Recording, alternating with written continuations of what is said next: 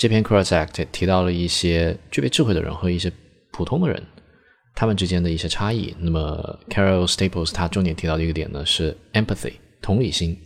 Quora selected What are some things that most intelligent people know but normal people don't? From Carol Staples Stupid people blame others for their own mistakes. It's very noticeable. Unprofessional and something a smart person would never do. If you consistently try to foist your mistakes off on others, you demonstrate to everyone that you can't be the sharpest tool in the shed. Stupid people always have to be right. Smart people have an easier time empathizing with the other person and understanding their arguments. They're also able to integrate these arguments into their own chain of thought and to reconsider their opinions accordingly. Intelligence is the ability to look at and understand things from a different point of view. And intelligent people are open minded towards new information and changing parameters. Stupid people react to conflicts with anger and aggression.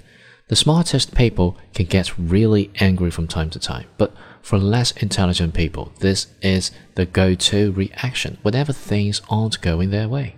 Stupid people ignore the needs and feelings of other people Intelligent people tend to be very good at empathizing with others. This makes it easy for them to understand another person's point of view. Stupid people think they're better than everyone else. Intelligent people try to motivate and help others.